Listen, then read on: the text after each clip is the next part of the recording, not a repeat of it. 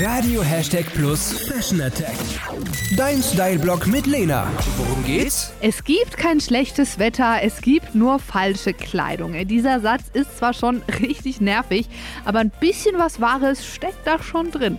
Ja, wenn es draußen ungemütlich kalt ist, musst du nicht frieren. Im Moment sind nämlich wieder kuschelige Teddyjacken voll im Trend. Was ist daran so geil? Ja, diese Teddyjacken, die sind so kuschelig warm, man will sie gar nicht mehr ausziehen.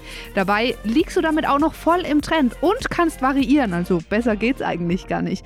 Es gibt Mäntel, kurze Jacken. Ich habe in der Stadtgalerie Schweinfurt unglaublich viele Varianten und Farben gesehen. Im Endeffekt habe ich mich aber dann für eine kurze Jacke aus kuscheligem Stoff entschieden. Die ist cremefarben mit dezenten goldenen Details und hat so eine XXL-Kapuze. Wirklich mega schön und für mich als alte Frostbeule einfach perfekt bei dem Wetter.